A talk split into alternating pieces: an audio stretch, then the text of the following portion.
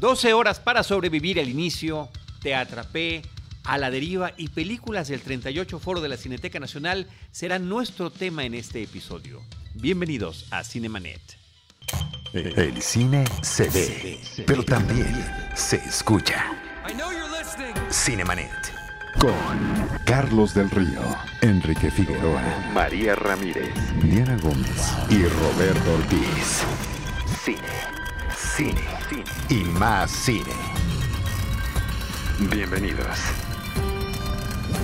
Cinemanet.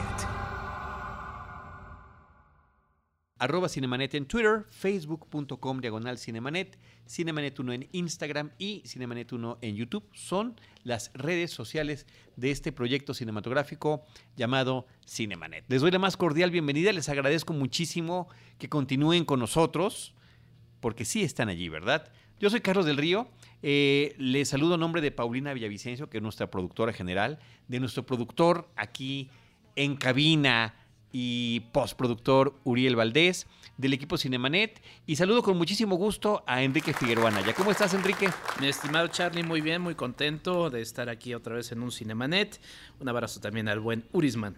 Y eh, saludos a Roberto Ortiz, a, a Roba Didalí y a la general Alola, que no nos pudieron acompañar en esta ocasión. Es extraño, pero verdadero, como el título de una de las películas del 38 Foro que comentaremos en este episodio. Vamos a arrancar, Enrique, con lo que tenemos en cartelera comercial en la semana de grabación de este podcast. Correcto. Es, está la película 12 horas para sobrevivir, dos puntos, el inicio.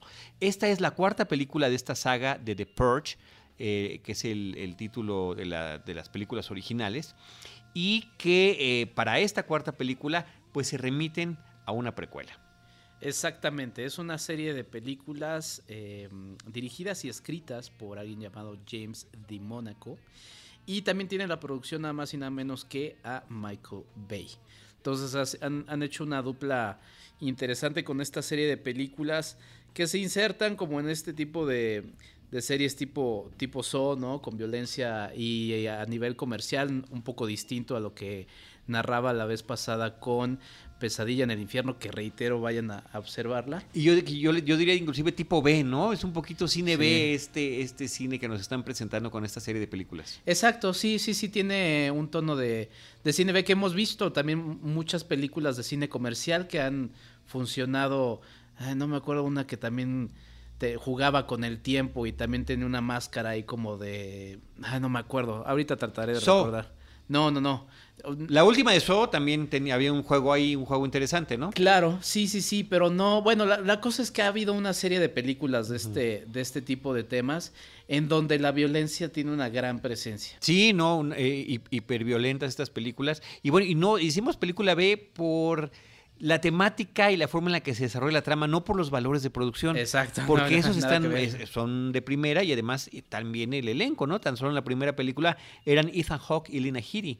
Eh, Cersei, la reina Cersei, ni más ni menos, quienes participaban en esa primera entrega.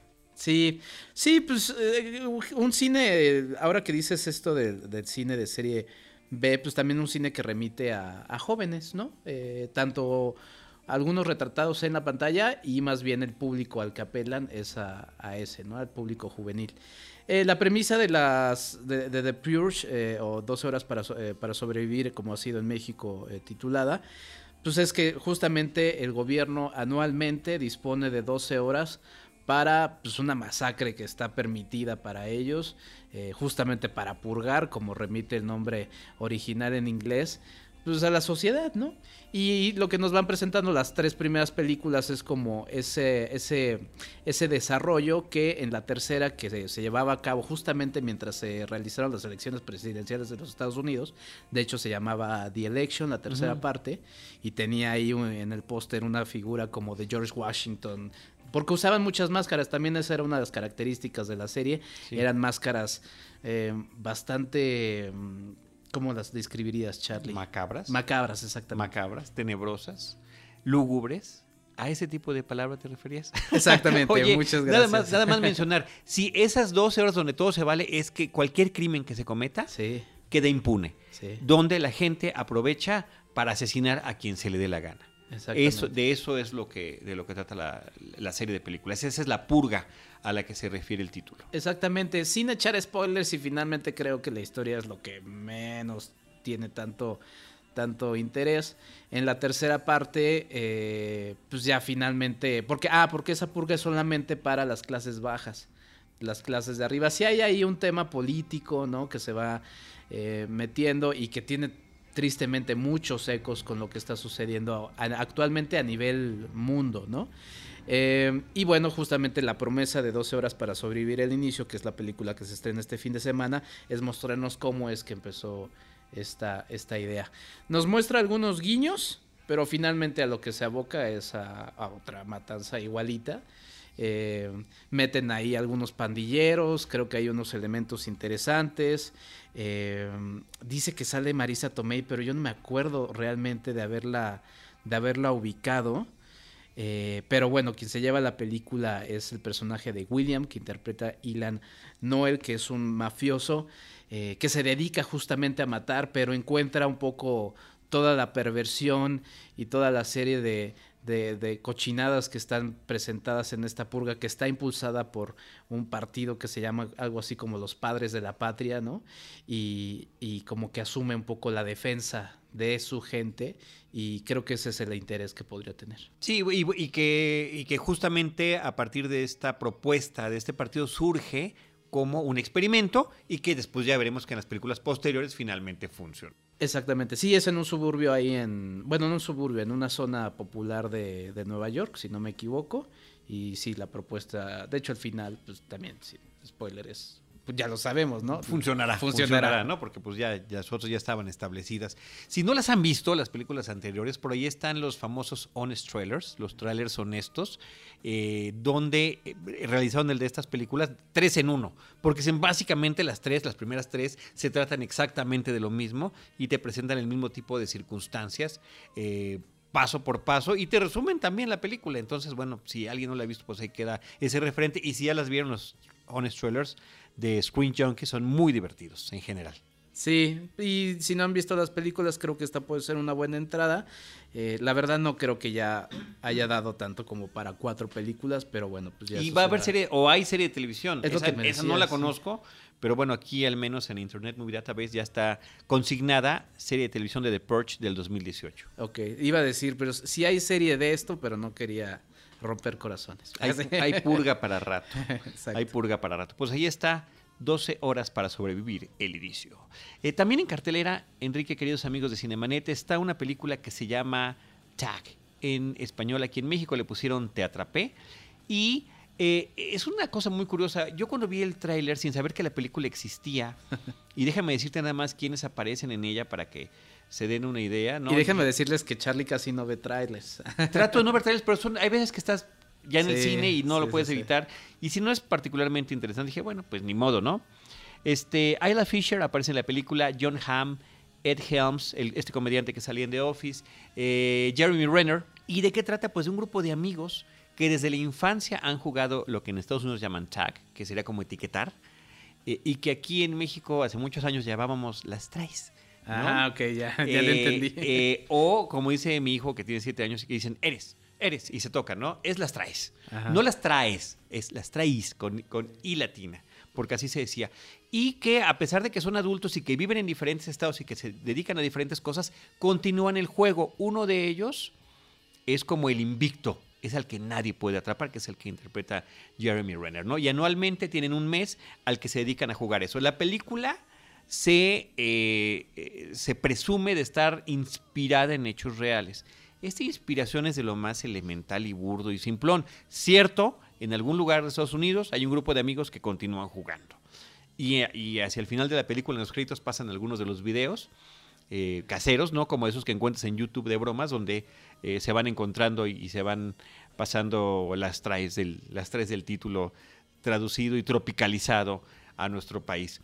Pero más allá de lo que en tráiler se ve como una anécdota chistosa e interesante, pues realmente y desafortunadamente no da para una película de hora y media de duración, donde de verdad que parece que, estamos viendo una serie de personajes francamente estúpidos tratando de hacer esto. Un ratito sí te puede entretener. Como sketches, Charlie. Pues básicamente, ¿no? Pero, pero de repente se alarga la cosa y de repente también quiere meter un poquito de drama en el asunto y me parece que no es. Ahora, el dato curioso de la película es que eh, Jeremy Renner, que ha filmado películas de Misión Imposible, que es uno de los personajes. está desaparecido. Es uno de los personajes de Avengers, eh, que estuvo en una de las películas de Born Identity. También, sí. Aquí es donde se rompen los brazos. Protagonizó. Aquí, Sí, fue, fue, el protagonista de, la última versión. La última, fue la última esa, ¿no? La penúltima, porque hubo otra. Ah, muy bien. Sí. Pues bueno. Pero olvídenla. En estos brincos y saltos y demás que se dan estos personajes para alcanzarse en, en estas situaciones aparentemente cotidianas, ahí es donde se rompe ambos brazos. Y parece que esto, hubo, tuvieron que utilizar efectos eh, visuales para que, para que pareciera que estaba bien. Wow. Una cosa muy curiosa. Eso sí, es, de eso deberían hacer otra película. Y diría basada en hechos de la vida real. Y sería más interesante. Sí, pero realmente no, no veo más allá de esta, de esta pobreza de anécdota. Y eso que, la verdad, todos estos intérpretes que mencioné me quedan bien. Ed Helms hizo un trabajo interesante, ¿no? Porque al final de cuentas se suma, no, ni siquiera era uno de los que habían iniciado, se suma a estos personajes de la serie de The Office, la versión estadounidense, John Hamm, que bueno, es, es, eh, es el hombre de Mad Men, pero que ha tenido participaciones con de distintos tipos en varias películas interesantes, Isla Fisher, que sale en todo, hasta en la película, de, hasta en la serie de Arrested Development, como supuesta hija de de Ron Howard. Así que, en fin, este, pues ahí está. Habrá quienes este humor simplón les pueda parecer curioso. A mí, insisto, como tráiler, ven el tráiler, si les parece simpático, hasta ahí queda la cosa. realmente es muy difícil que pase a más. La película está dirigida por Jeff Tomsic. Ok, no, bueno, nada más decir, justamente Ed Helms se ha, pues ha encasillado, ¿no? En, sí, de personaje este baboso, ¿no? Exactamente, en ese personaje baboso. Yo, yo me acuerdo justamente en, en The Office sí daba gracia al inicio, pero ya creo que también al final no, y tuvieron que introducir otro tipo de personajes como para... Em, pero bueno, y, Jeremy Renner, pues interesante, porque de desaparecer de los Avengers, y bueno, no les voy a decir nada más, esperen la próxima semana, pero pues ahora haciendo tag. sí, así es, así es. Pues bueno, pues ahí está la película Tag, te atrapé. Y finalmente de lo que tiene que ver con la cartelera comercial, también está entrando la película A la deriva. A la deriva, ahora que estabas diciendo y te quería preguntar también, Charlie, tu opinión sobre, ¿crees que se desgasta tanto esta frase famosa de basada en hechos reales? Está súper archi recontra desgastada, horriblemente, horriblemente. Y a mí me gustaría como para esos canales de televisión de, de live o ah, e, ese tipo de... Para, ah, para eso está bien. Sí, sí, sí. Basada en hechos reales, inspirada en hechos reales, o sea, y... Es que exactamente, pareciera que a lo que apegan estas películas es justamente a, como está basada en hechos reales, conmuévete más porque realmente sucedió, o sorpréndete, o, o, no sé. O tener alguna emoción que no vas a tener en la película, ¿no? Eh, justamente lo traigo a colación porque a la deriva tiene como subtítulo, por lo menos en, los, en el crédito inicial, se presenta como basada en hechos reales. Entonces dices, bueno, ok, vamos a ver qué onda. Una más. Eh, una más. Y de hecho también es una, más, una película más de naufragio. Eh, nos cuenta la historia de Tammy Oldman, interpretada por Shailene Woodley, y de Richard Sharp, eh, por Sam, eh, interpretado por Sam Claflin. la película es de Baltasar Kormakur, que es un director islandés, que también ya dirigió anteriormente una película que se llama Alaska. Y el interés creo que está en la primera parte porque nos presenta la historia de Tammy, una chica que nace en San Diego, California y que no, eh, hija de una mamá muy joven, ella lo platica, y que finalmente por alguna circunstancia, por la forma en la que estaba viviendo su vida allá, decide huir y conocer el mundo y de alguna manera termina en Tahití, que es donde se, lleva a cabo la parte en tierra de la película. Y de ahí conoce al que futuramente va a ser su, su novio o interés amoroso, que es un, es un capitán. Eh, que es justamente Richard eh, Sharp. Em, y de ahí creo que eso hubiera sido muy interesante verlo plasmado en la película, pero finalmente se lleva en dos planos, este pasado y el presente que es justamente ella a la deriva en medio del Océano Pacífico, ¿no? Em, y bueno, ya sabes, todo lo que significa hambre, sed, alucinaciones. Creo que es una historia que ya hemos visto muchísimas veces, ¿no? Em, no quiero La hemos visto con Tigres, la hemos visto con pelotas de voleibol, la hemos visto con Gilligan. Sí, aquí hay, de hecho. La hemos visto con tiburones. Menciones, sí, exacto. La hemos visto en muchas partes, la, hemos visto inclusive en el desierto, o sea, la misma imagen de, de la soledad. Eh, justamente perdidos ahí en medio de la nada. No, si ya te sales del mar, tenemos en todos, está colgados, ¿te el espacio también. En el espacio. ¿Te acuerdas de esa película que se quedan atrapados en el... ¿Cómo se llama esto donde se cuelgan los que van a esquiar? Ah, claro, claro, claro, sí, sí, sí. No me acuerdo el nombre, pero sí, o sea, un lugar remoto. Sí. En donde no puedas, en el, sí, en el espacio, en fin, la verdad es que es una historia que ya conocemos. La lucha otra vez de de la fortaleza del ser humano, en este caso de esta chica, por, por salir adelante, contra todas eh, eh, posibilidades. Creo que hubiera sido interesante, digo, no soy quien para decirles qué hacer con su película, pero eh, creo que hubiera sido interesante otro punto de vista que enriqueciera un poco más esta historia basada en hechos reales. Si la ven, está bien.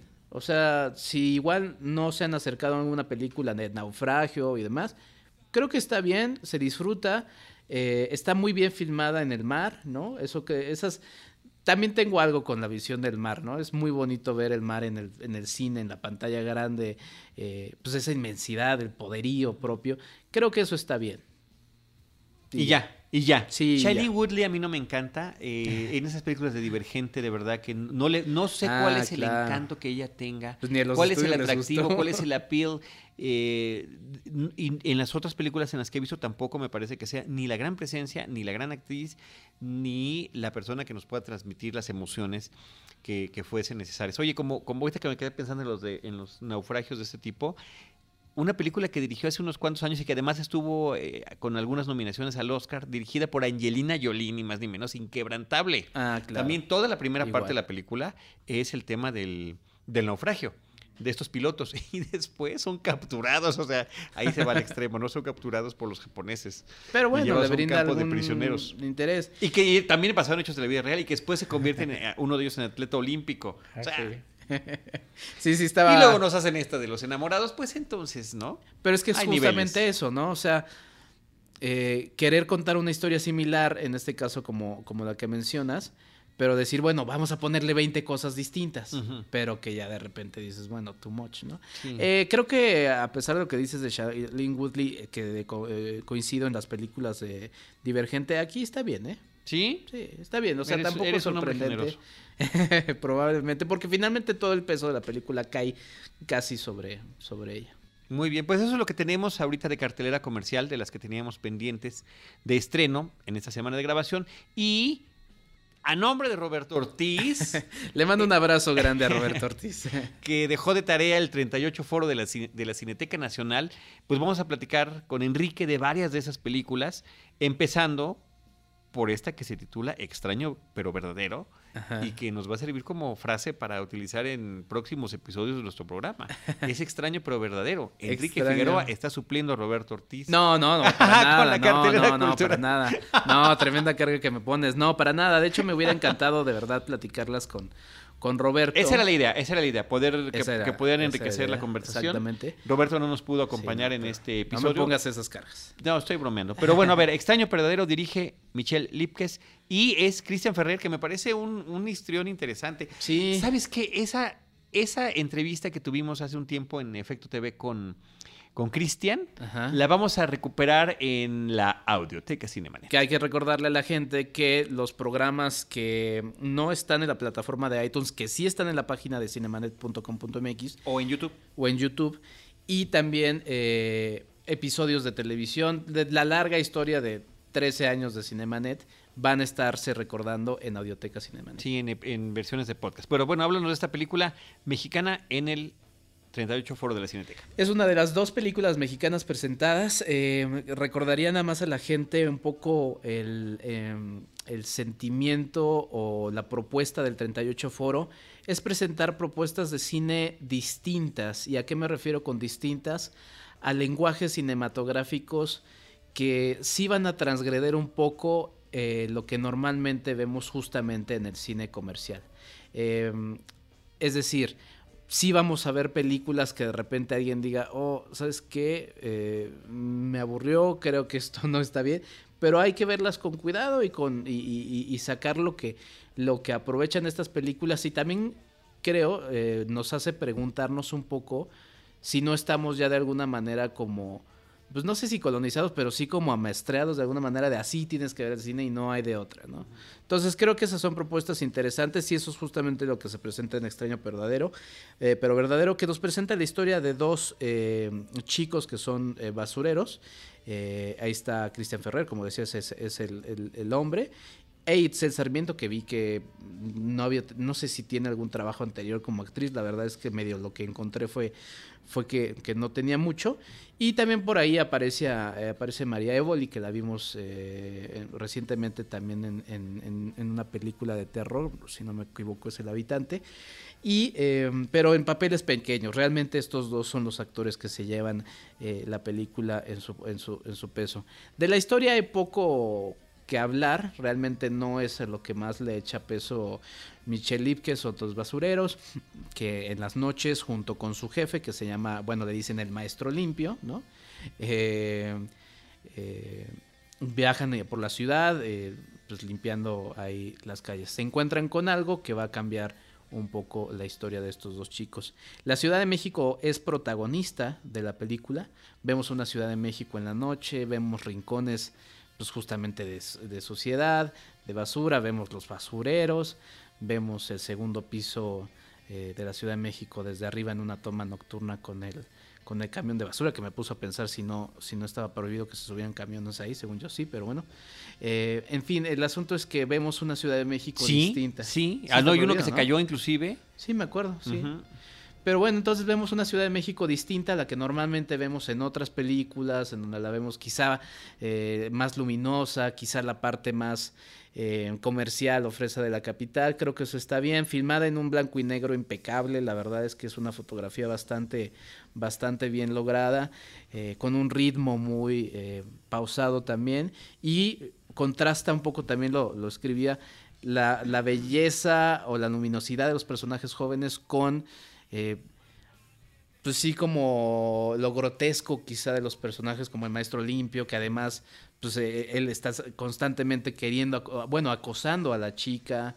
Eh, y bueno, los dos viven en un lugar ahí abandonado. Es una historia así, más o menos bizarra, que creo que el elemento central no es la historia, sino lo que la envuelve y es ahí donde podrán encontrar algo que la fotografía es de Gerardo Barroso y eh, habría que decir que entre los guionistas de la película, además de Michelle Lipkes y de Gabriel Reyes, está Rubén Imas, que también pues, ha sido eh, visitante frecuente de Cinemanet con sus películas. Familia Tortuga fue uno de los primeros podcasts que tuvimos con él y también Cefalópodo. Pues ahí está. Em, habría que estar, habría que también ver, eh, porque también el guion no solamente se limita a lo escrito, ¿no? Hay, hay varias partes de, del guion, el guion visual, el guion, ahí chequen también. Sí, sí la concepción que tiene la película. Exactamente, entonces pues habrá que ver ahí ese trabajo. Muy bien. Pues también está en el, eso, eso fue extraño, pero verdadero de Michelle Lipkes. Ojos de madera. Ojos de madera, que es una producción de Sudamérica, si no me equivoco, de, de Uruguay.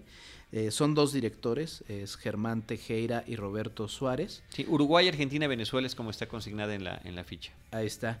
Y actúan este Pedro Cruz, Florencia Zabaleta y César Troncoso. Eh, Pedro Cruz es un, es un niño.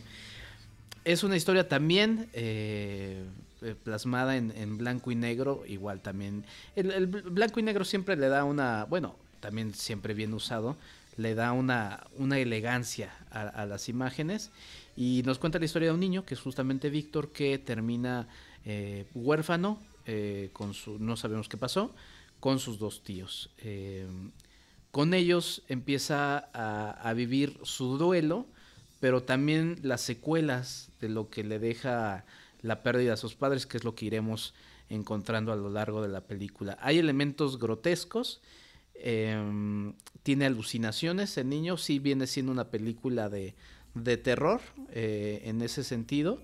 Em, también hay mucha soledad porque el niño, la, tía es la que más o menos le hace caso, pero el, niño se escapa de repente, se hace amigo de una, de una, de una chica ciega, de repente va a un circo y ve a un payaso que se está maquillando.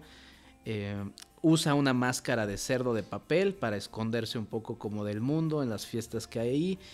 Y todo es a, partir de la visión de, del niño.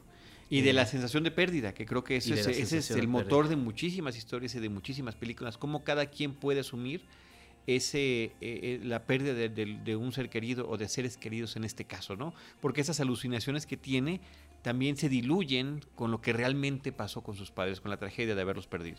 Exactamente. Me llamó la atención algo que no sé, fue bastante curioso. Mencionan en, durante la película el cuento de Pinocho. De hecho, la tía le cuenta a, a Víctor el cuento de Pinocho. Y me dio ganas de revivir la película de Pinocho porque tiene elementos oscuros. También dentro de la luminosidad propia me estoy refiriendo a la de Disney, ¿no? Eh, sí tiene momentos ahí medio... me parece que es de las películas con los momentos más tremebundos. Eh, bueno, de entrada la historia de Pinocho, la original, es, es eh, perturbadora. Sí. pero la versión de Disney toma elementos terribles como es el abuso infantil. Sí, ni más ni menos. Y, con una, transmitido con una claridad espeluznante. El tráfico de niños, el tráfico de personas.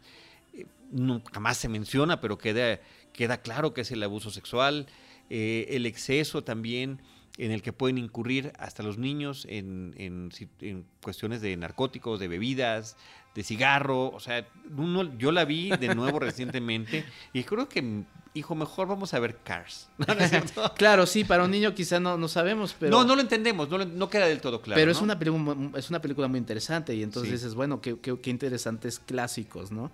Y, esta película. Y de ahí los ojos de madera, ¿no? De, Exactamente. Tiene ecos y pues ahí también les digo, les generará curiosidad y creo que eso está padre. Y creo que es una de las películas, eh, de las. Ahorita les voy a platicar de cinco, de las cinco de 14 que vi que, que, vale la, la pena. Eso fue Ojos de Madera. Vámonos ahora con El Sendero de los Sueños. Exactamente, El Sendero de los Sueños que Sí, sí debo de. Miren, yo soy un, espectador de cine promedio. Entonces, eh, pues sí, sí, de repente sí les puedo decir que, que sí me costó un poquito más de trabajo El Sendero de los Sueños. Que de todas maneras es una de las películas de, de uno de los eh, directores más eh, renombrados que vienen, que se presentan al 38 Foro, que es justamente la alemana Angela eh, y bueno, tiene un gran, gran reparto. Nos presenta dos historias, aunque no sé si ya... Eso viene en la sinopsis, pero bueno, eh, no sé si vendría siendo la segunda como un spoiler, porque tarda en, desarrollarse. Sí, no, no, no, no, no eches ese spoiler. Nada más lo más elemental y lo más básico. sí, bueno, lo que está en la... a nombre de los que estamos en contra del spoiler. Pero mira, fíjate que. Si crees que es un spoiler, es un spoiler.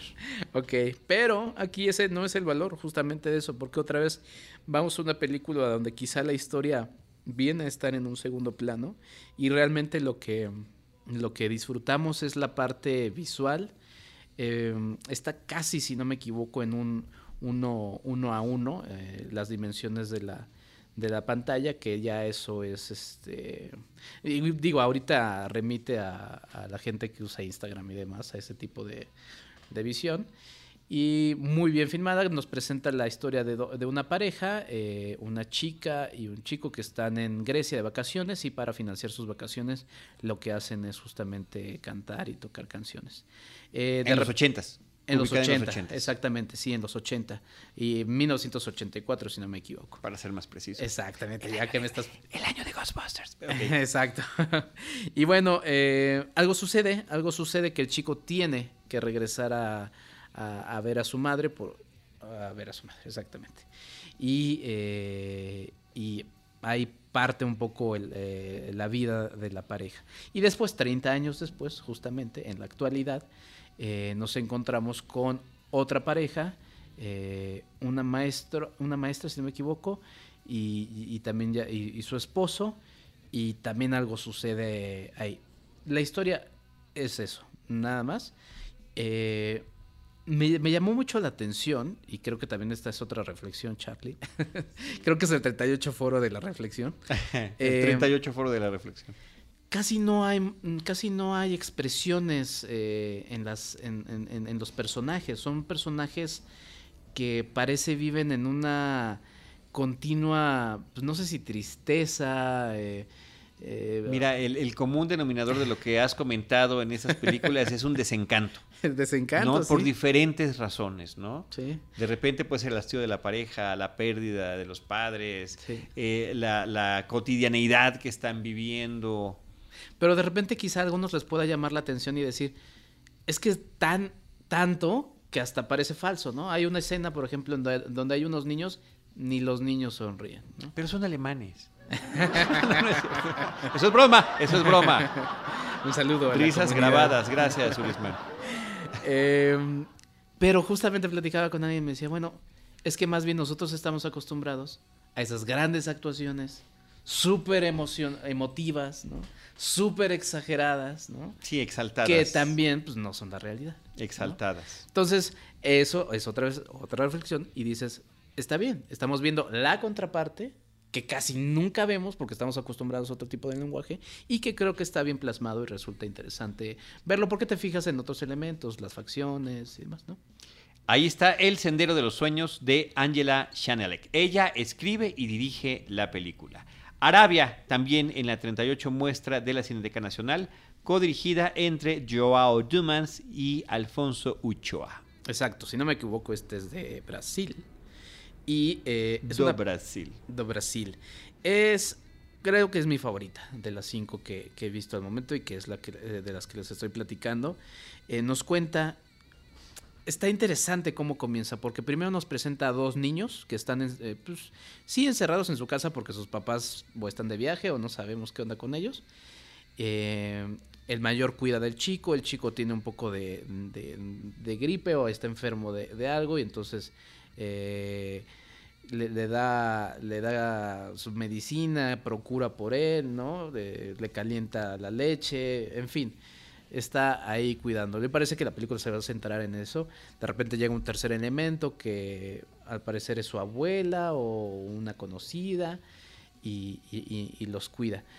Mientras sucede esa, esa, historia que sí son como 15, 20 minutos. Eh, como el prólogo de la cinta. Como el prólogo de la cinta.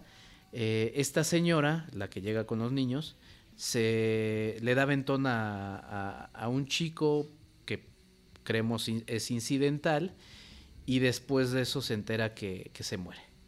Bueno, a raíz de la muerte de este chico, el, mayor de los dos niños regresa a su casa y a, ver, porque dices que no sé con quién remitirlo, no, el chico, el chico con el que vino a trabajar este pueblito en, en Brasil, pues no está, se fue, no, no sabemos nada de él.